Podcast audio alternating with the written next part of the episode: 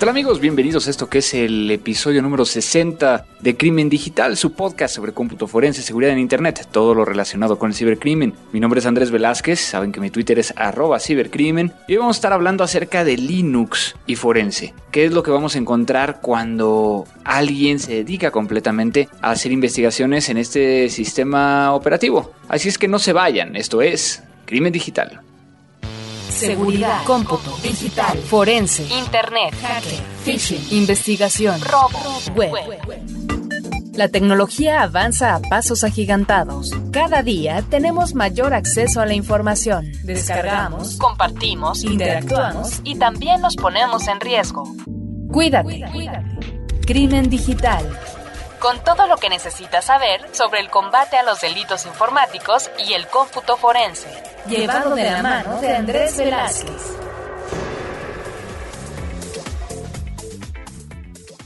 Pues estamos de vuelta con un nuevo episodio. Ahora lo estoy grabando desde Bogotá, Colombia, donde la semana pasada, como les había comentado, estuve dando el curso de SANS, el Forensic 408 Windows in Depth, en la Ciudad de México. Un curso que la verdad está muy muy interesante por qué tanta información te está dando en 6 días, 8 horas diarias vemos gran cantidad de información y, tuve la fortuna de que algunos de los que escuchan este podcast estuvieron por ahí, incluso se enteraron de este curso por este podcast y bueno, muchas gracias a todos los que de alguna u otra forma eh, estuvieron preguntando, pidiendo información y demás. Sí es un costo alto el que tiene este curso, pero que vale la pena completamente una vez que, que lo tomaron. Yo creo que tengo que agradecer también a todos los que vía nuestras formas de contacto, vía Twitter, Facebook e incluso la página de Crimen Digital, pudieron llegar a enviarnos sus comentarios. Bueno, vamos a empezar con los que nos contactaron por Twitter y si no saben cómo contactarnos por Twitter.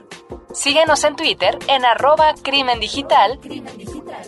Por ejemplo, aquí Amílcar Granados de El Salvador nos estuvo mandando algunas comunicaciones. Tanit que su usuario de, Twitter es Tanit Ben Nahash, eh, Julián Cristóbal, Felipe, Jaime Juárez, que siempre nos manda ahí mensajitos, Camilo Bernal, Ángel Aldana, Julio Martínez, Raúl eh, Zancar, H. Daniel X, Jorge Mauricio, Francisco Mendoza y O Mufasa, que estuvieron muy atentos en la parte de, Twitter. Muchas gracias por sus retweets, por sus comentarios y demás. Y ahora vamos con los de Facebook, que en Facebook ¿Cómo nos encuentran?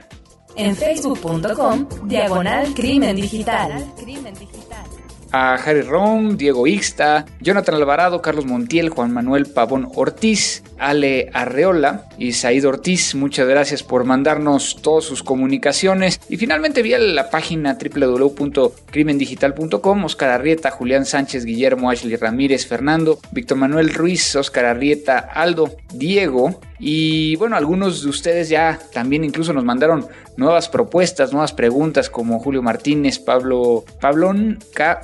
Por ejemplo, que él me hace una pregunta en particular que si impartiré la materia de cómputo forense el siguiente semestre en el Tecnológico de Monterrey, Campus Estado de México. Todavía no sé, eh, estoy en pláticas con, la gente de, del TEC. De hecho, debido a que han dado corriendo de un lado a otro, no he podido llegar a darme una vuelta y, platicar con ellos como para ver si lo vamos a dar otra vez. Entonces, no lo sé, pero yo creo que pregúntale directamente a Patty, que yo creo que la conoces eh, ahí en el TEC, para ver cómo va ese proceso. También eh, Jonathan Alvarado, Rafael Casas, que bueno, en el caso de Rafael Casas nos vuelve a platicar de Deep Web y estoy tratando de buscar a alguien que, digo, yo ya he entrado a la Deep Web, he hecho algunas investigaciones, he hecho algunos temas alrededor de ello, pero yo quiero poder llegar a que alguien nos pueda llegar a compartir su experiencia y rebotarlo, ¿no? Como lo he hecho en algunos episodios donde compartimos cada uno su visión y llegamos como una conclusión. Creo que eso es mucho más importante alrededor de todo esto. Entonces, como les decía, me encuentro en Colombia. Estoy eh, acá porque tengo que dar unos cursos, visitar a algunos clientes. Ya casi se acaba el año y a cómo van las cosas me faltan unos 4 o 5 viajes todavía. Estamos ya casi terminando noviembre y obviamente vamos con un nuevo episodio. Muy contento porque ya es el 60. Pero bueno, ¿qué ha estado sucediendo en el medio? Lo nuevo.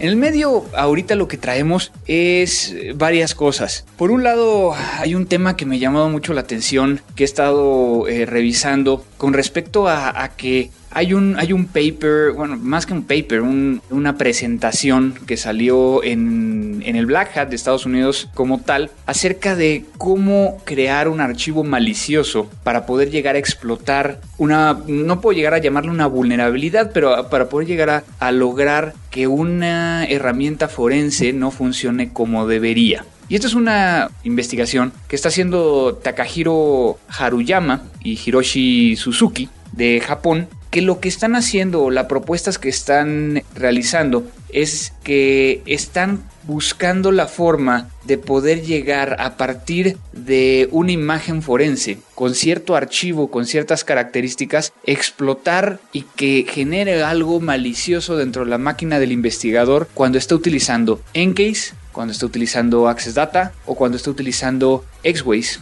o, o Xforensics que son tres de las herramientas que más se utilizan a nivel mundial para realizar investigaciones digitales. Esto hace que a mí me llame la atención, por un lado, para tratar de, de ver que esto no vaya a suceder. Obviamente, si lo ponemos desde una perspectiva de qué tanto podría llegar a suceder en la vida real, pues tendríamos que estar hablando de gente que supiera de este tipo de cuestiones, que supiera que está bajo una investigación, que obviamente se disminuye la cantidad de personas cuando lo vemos de los casos que realmente llevamos, ¿no? Los casos que son muchas veces dentro de una organización, pues las personas que están cometiendo algún eh, acto con las computadoras va a ser difícil, pero cuando lo llevamos a lo mejor a casos donde el Estado está haciendo alguna investigación en particular, pues sí podría llegar a haber un grupo o ciertas personas que puedan llegar a valerse de esta idea para lograr una afectación. Entonces, hemos estado dándole vuelta alrededor de, ello, más que nada acerca de cómo explotar esto, particularmente cómo lo hace, pues muchos de, estas herramientas tienen eh, visores que lo que permiten llegar a hacer es de que si tú estás viendo una imagen de ciertas características o por ejemplo un archivo de Office, que no necesites tener instalado Office en tu máquina para poder llegar a visualizarlo. Entonces trae el mismo software, previsualizadores de ciertos contenidos y eso es un punto intermedio donde, donde dicen que se puede llegar a hacer este tipo de cuestiones. Entonces, muy interesante lo que hay ahí. Les voy a compartir la, liga de donde pueden llegar a encontrar, por lo menos la presentación que salió hasta el momento, que no dice gran cosa a detalle, si sí, se encuentran los, los procesos, este, dónde pues, se podría llegar a dar la, la situación y qué es lo que han probado para que le den una revisada si es que así lo desean. Crimen digital. Por otro lado, también quiero hacer un atento llamado a los que nos escuchan que se dedican día y noche o gran parte del tiempo a hacer investigaciones digitales en América Latina que me manden un correo electrónico a contacto arroba crimendigital.com porque estoy buscando aglutinar el unir a las personas que están haciendo forense y que sepamos quiénes somos y que podamos llegar a hacer ciertas cosas. Obviamente, si me mandas un correo electrónico y no lo eres, yo tengo que, validar que efectivamente lo seas. Entonces traten de que no me manden correos electrónicos todos diciendo que, quieren este, pertenecer a este tipo de cuestiones. ¿Y por qué se los digo? Porque acabo de ser nombrado hace un par de semanas de hecho más o menos cuando salió el podcast pasado. Soy el, nuevo embajador internacional de la Asociación Internacional de Investigadores de Crímenes de Alta Tecnología y que lo he platicado aquí, que es la parte de HTCIA. Y entonces parte de las cosas que voy a estar haciendo es tratar de que todos los investigadores de la región podamos llegar a estar en comunicación y podamos llegar a empezar a hacer un, un grupo y un gremio alrededor de las investigaciones digitales. Entonces mándenme un correo si es que cumple con este perfil y ya con eso lo vamos platicando, revisando y con mucho gusto vamos generando esta sinergia entre todos nosotros. La entrevista.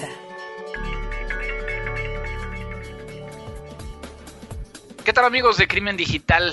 Es un gusto para mí ahora presentarles a alguien que tuve la fortuna de conocer hace un par de, de meses y que me quedé muy sorprendido de lo que está haciendo. Me quedé muy sorprendido de que fuera un seguidor de este podcast y de, lo que hemos estado haciendo. Y pues no me queda más que agradecerte, Carlos, por estar aquí en Crimen Digital. Y como tú bien sabes, pues aquí la gente es la que se presenta a sí mismo. Entonces, Carlos, ¿qué nos puedes platicar un poquito de ti? Bueno, pero primero que nada, Andrés, yo te quiero dar las gracias a ti. Gracias a ti por tenerme. Como te mencioné cuando nos conocimos, siempre he sido fanático del podcast y en realidad tener la oportunidad de estar aquí charlando contigo para mí es muy bonita, muy bonita oportunidad, así que mil gracias. Bueno, mi nombre es Carlos Cajigas, soy nacido y criado en San Juan, Puerto Rico. Ahora soy un detective en la policía local en West Palm Beach, en el estado de Florida. Eh, llevo alrededor de como 10 años alrededor de computadoras y llevo ya um, alrededor de unos 4 años en el cómputo forense y me gusta mucho. Perfecto. Pues mira, platicábamos y para todos los que nos están escuchando, nos conocimos en una capacitación en Nashville donde fue una capacitación que creo que, que ambos aprendimos muchísimo por la calidad de personas que estaban atendiendo este entrenamiento, que fue realmente increíble. Y ahí empezamos a ver, incluso, bueno, el instructor nos remitió a que tú estabas trabajando en temas particularmente con Linux. Y en este curso, que era particularmente de la parte de celulares, hubo un tema en particular que no se había estado viendo desde mi punto de vista. Las herramientas empiezan a integrar algunas partes y es la parte de análisis de malware dispositivos móviles, particularmente que tú lo hiciste en, Android. ¿Nos puedes platicar un poquito de cómo se te ocurrió esta idea y cómo empezaste a desarrollarla? Me parece que me estás hablando de la, de la vez de que cuando yo tuve la habilidad de montar o hacer un malware scan de un teléfono Android utilizando Linux. Es correcto. Ok, bueno, surgió de esta manera. Yo hace alrededor de un año tuve la oportunidad de tomar la clase de, de esta herramienta Cellbrite que te permite hacer adquisiciones y poder hacer examinaciones de teléfonos celulares. Y durante la clase, el instructor dice que adentro de un directorio que nos entregó habían un sinnúmero de, de imágenes forenses de teléfonos celulares y que una de ellas contenía una imagen que estaba infectada con muchos virus. Y pues eso a mí me, me interesó mucho, me llamó mucho la atención. Y en ese momento pues yo sabía por experiencia previa que estos teléfonos, la mayoría de ellos, especialmente los teléfonos Android con 4.0 y más arriba, pues tienen un sistema, un file system, usualmente Extended 3 o Extended 4, que es un file system Linux. Bueno, al saber eso, yo sabía que iba a tener la oportunidad de poder lograr montar una imagen de este teléfono utilizando el sistema operativo Linux. En esta situación, la imagen forense del teléfono estaba fragmentada estaba en dos partes, ¿me entiendes? ¿Me entiendes? Sí, claro, es decir que para todos los que nos están escuchando que existía desde el sector cero hasta cierto sector y luego estaba dividido en un segundo archivo el, la segunda parte de la imagen forense, ¿no? Exactamente, pues entonces tenemos el primer problema que tenemos que resolver es cómo vamos a hacer para juntar esas dos partes de la imagen y de repente convertirla en una. Ah, en el pasado tú puedes utilizar ah, instrumentos como el programa en Linux Cat para volver a poner esas dos, esas, todas esas imágenes en una, o utilizar una herramienta que se llama Archive Mount.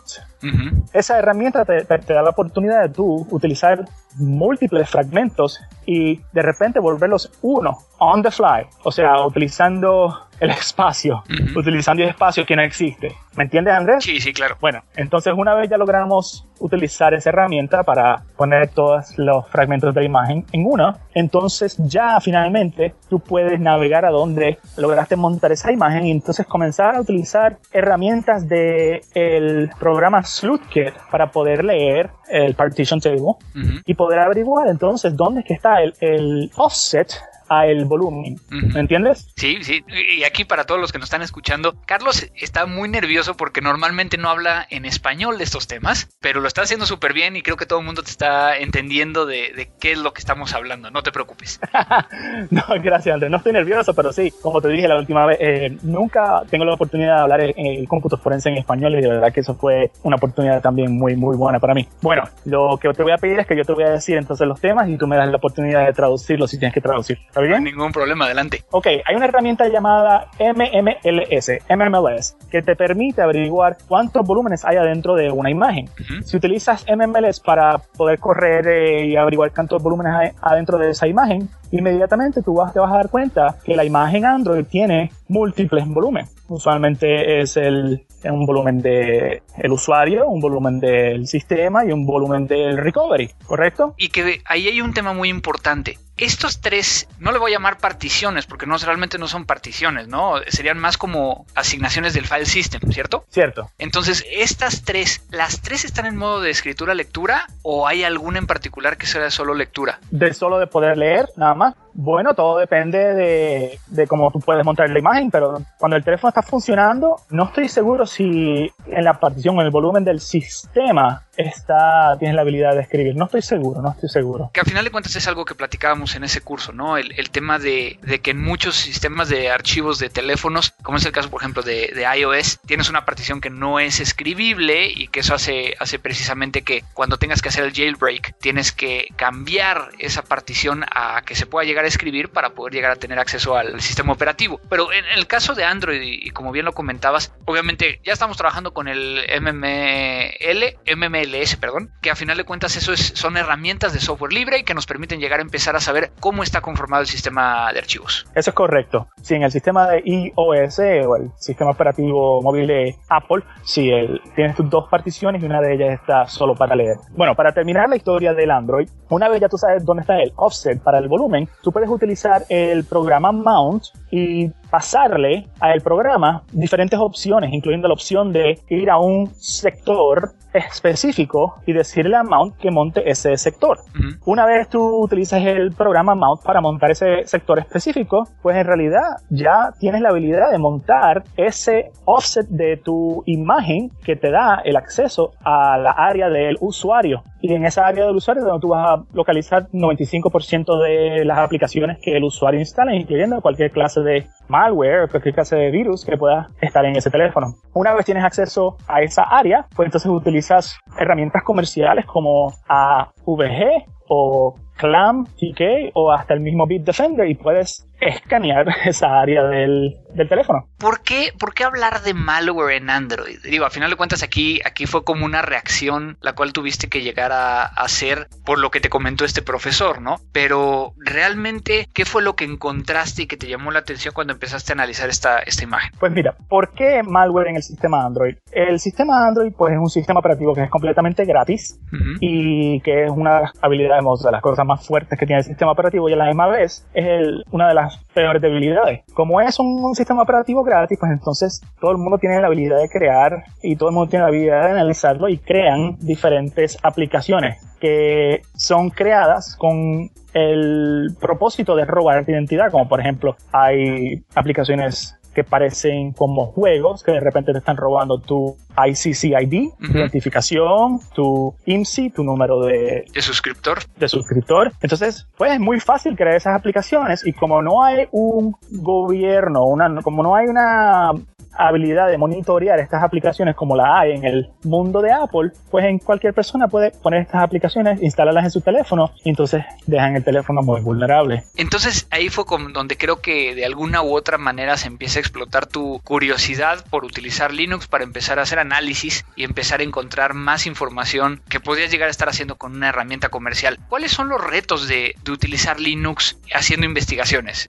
¿Es algo que podrías llegar a utilizar diariamente y cuáles son estos retos? Una vez tú te sientes un, poco más tranquilo con el sistema operativo Linux, es muy posible poder hacer una examinación completa, no solo de teléfonos, sino también de computadoras. Uh -huh. El sistema operativo Linux es un sistema operativo donde muchos programadores inicialmente crean sus aplicaciones, crean sus programas y las utilizan y las prueban en Linux antes de poder pasarle los equivalentes a diferentes sistemas operativos como Windows y Mac. Muchos programadores extremadamente inteligentes crean aplicaciones en Linux, como por ejemplo el programa Sleuthkit, que es una, es una herramienta completa para poder hacer análisis completos de diferentes sistemas operativos. Es completamente gratis y es una herramienta muy poderosa. El problema o el problema con estas herramientas de open source es que pues toman un poco más de tiempo poder aprender a utilizarlas. Y desafortunadamente no hay nadie que no hay o hay muy pocas muy pocas instituciones que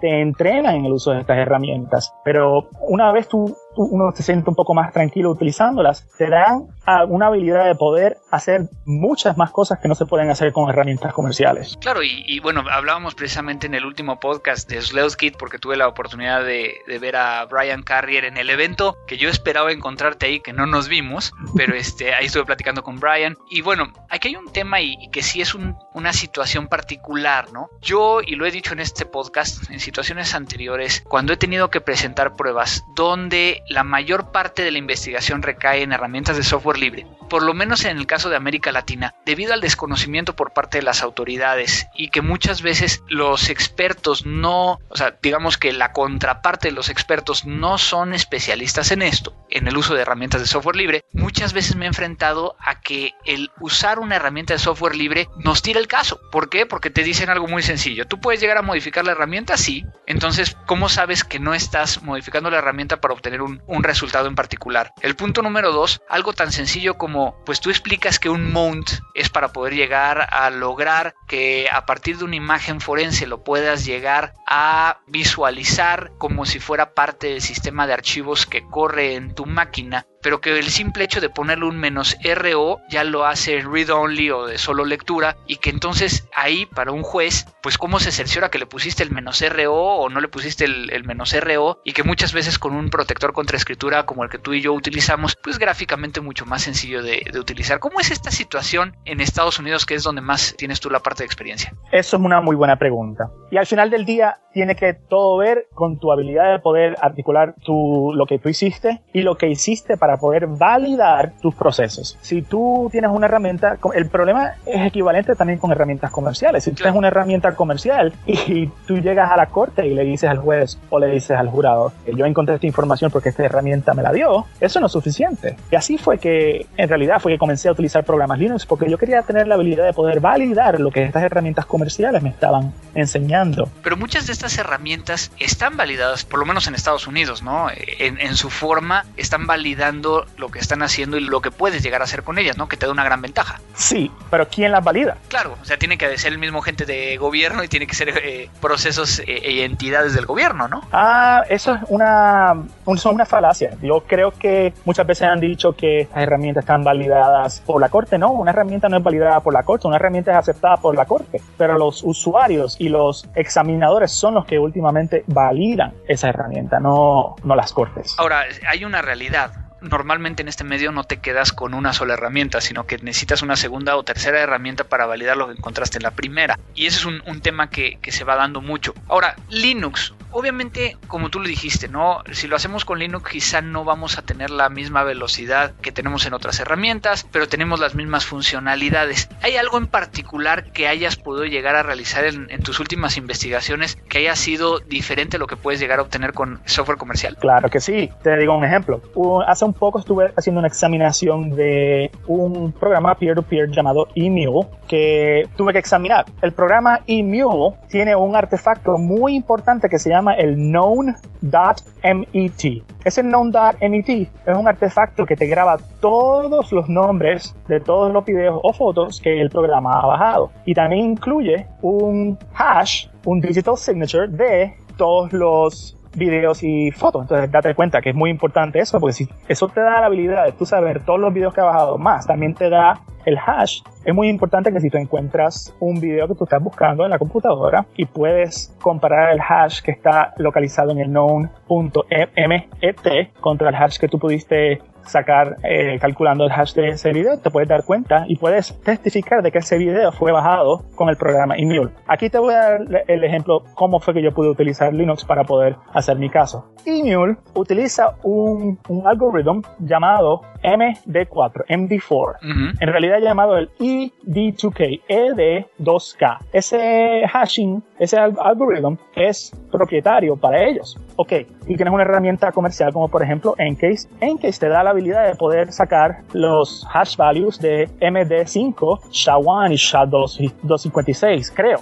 Usualmente MD5. Ahora, yo tengo un volumen, una partición en mi computadora y tengo muchísimos documentos, videos y, fotos que en este caso eran ilegales. Yo quiero averiguar cuáles de esas fotos, cuáles de esos videos fueron bajadas utilizando email. Acuérdate, tengo el artefacto de email que es el known.met. Entonces ahora tengo, estoy haciendo mi examinación con una herramienta comercial que no me da la habilidad de poder sacar el hash en MD4 o, en ED2K, en ED2K, que es el hash de. Para resolver el problema, yo cojo mi imagen, la monto en Linux utilizando otra vez los programas MMLS y Mount. Y entonces utilizo el programa JackSum con la opción ED2K, que es el hashing algorithm de email, y puedo hacer un hash set de todo mi volumen.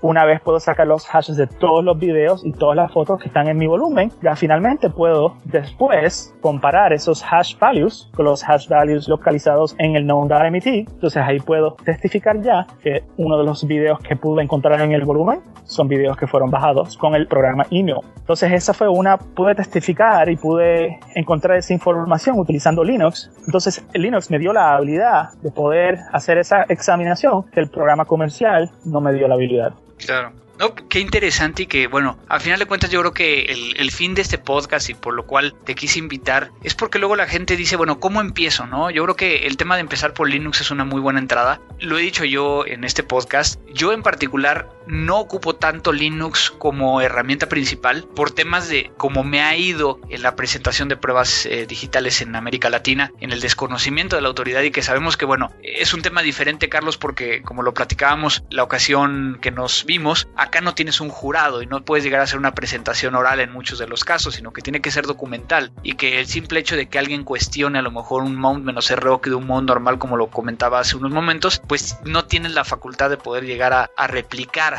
o a responder acerca de, ese tema, ¿no? Entonces es un tema yo creo que, hay mucho de qué platicar, es un tema que obviamente a ti y a mí nos apasiona y, y recuerdo ese día que estuvimos no solo contigo sino con otros dos compañeros tomando cervezas ahí en el hotel este, hasta altas horas de la noche discutiendo ciertos temas de procedimientos y, demás, y que a final de cuentas llegamos a una, una, conclusión muy interesante, ¿no? Cada quien tiene sus formas y que siempre lo, lo más rico de esta disciplina es estar intercambiando información y diciendo cómo hace uno las cosas, ¿no? Quiero agradecerte mucho tu tiempo, quiero también felicitarte porque acabas de, ser papá, muchas felicidades, entonces, eh, para la gente que, que, te está escuchando ahorita y quisiera llegar a contactarte y platicar un poquito más eh, contigo, ¿dónde te pueden llegar a localizar? Muchas gracias, Andrés. Mira, me pueden localizar en, por mi email, que es carlos epixforensics.com, se deletrea E-P-Y-X, forensics.com, y es eh, mi propio website. En ese website yo tengo un blog donde yo escribo artículos sobre cómo utilizar Linux para hacer examinaciones de cómputo forense, completamente gratis, y yo explico los pasos para poder hacer.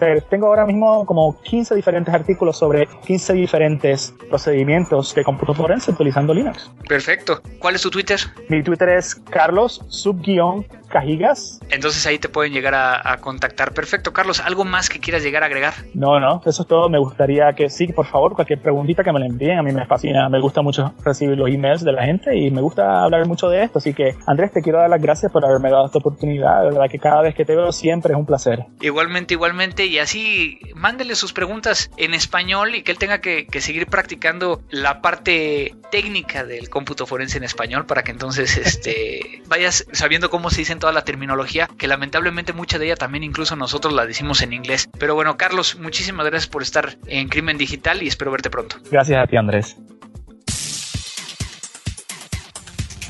Programas y sitios web.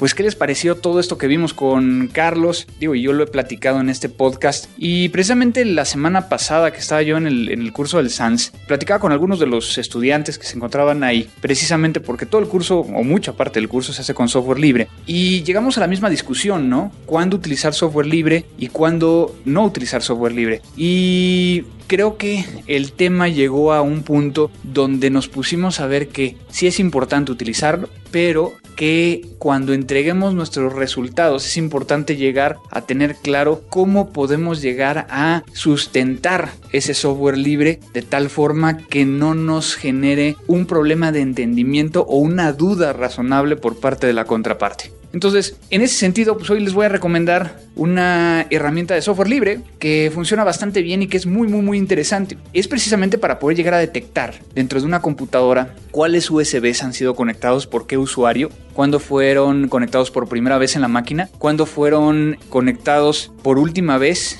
y la última vez antes de un reiniciado. Y para ello se requiere normalmente, y como se hace a mano, es decir, buscando aquellos elementos y trayéndolos para poder llegar a identificar todo esto que les acabo de mencionar, se requiere, por ejemplo, el System Hive del registro de Windows, donde encontramos la parte de qué USBs dentro del control set y la parte del USB Store, cuáles han sido conectados. Empezamos a sacar ciertas fechas de ahí, el prefix ID, el GUID y demás, y que al hacer una investigación de este tipo de elementos, nos podría llegar a tomar a lo mejor una, dos, tres o cuatro horas, simplemente dependiendo de cuántos USB están conectados y el traer toda esa información. De tal forma que a alguien se le ocurrió el crear una aplicación que esto lo pudiera llegar a hacer de forma mucho más rápida y lo vamos a encontrar en una página que es conocida como OneWare y que ellos tienen algunas herramientas, de hecho bastantes herramientas para poder llegar a hacer eh, forense con software libre. Entonces, en este caso se llama USB Device Forensics, el cual vamos a poner la liga ahí directamente en la página para que lo puedan llegar a descargar. Y lo que hace a final de cuentas es de que obtiene información específica del sistema operativo en cuestión de los USBs. Y entonces obtenemos la información. ¿Qué es lo más importante? Luego no leemos lo que viene en la página. Y entonces aquí la misma página te dice que al final de cuentas que a veces se pueden llegar a encontrar errores en cómo están procesando la información o en el tema de la zona horaria. Entonces, nada más tengan mucho cuidado y confirmen con otra herramienta o manualmente la información que, les podría llegar a estar arrojando. Pero es una excelente herramienta, nos permite llegar a hacerlo muy rápido. Es una de las herramientas que a veces se utilizan para poder llegar a determinar los USBs que fueron conectados y desconectados. Y pues con esto me quedo muy tranquilo porque estoy dando una muy buena recomendación. Ya me imagino que ustedes van a estar ahí probándola y viendo qué tanto pueden llegar a hacer con ella. Descarga todos nuestros episodios en www.crimendigital.com o suscríbete vía iTunes. Pero bueno, como todo lo bueno llega un momento donde se acaba. Eh, en este episodio ya estamos cerca del final, no tengo prácticamente nada más que agregar, entonces pues saben que, espero que me puedan llegar a enviar sus comunicaciones vía Twitter que es arroba crimen digital o incluso nuestro Facebook crimen digital, la página crimendigital.com, mi Twitter personal arroba cibercrimen, también lo pueden llegar a hacer eh, sus comentarios vía la misma página de iTunes donde les permite llegar a colocar algún comentario en esa ubicación. Recuerden que muchas veces les pido que, me ayuden con donaciones directamente en la página crimendigital.com. Entonces ahí hay un botón donde pueden llegar a, a donar. Muchas gracias a Abel Cobos en la edición. Y pues muchas gracias a ti que nos estás escuchando. Esto fue Crimen Digital. La tecnología avanza más y más cada día. Pero ahora ya estás preparado. La mejor información sobre cómputo forense y seguridad informática, solo aquí, en www.crimendigital.com. Te esperamos en nuestra siguiente emisión.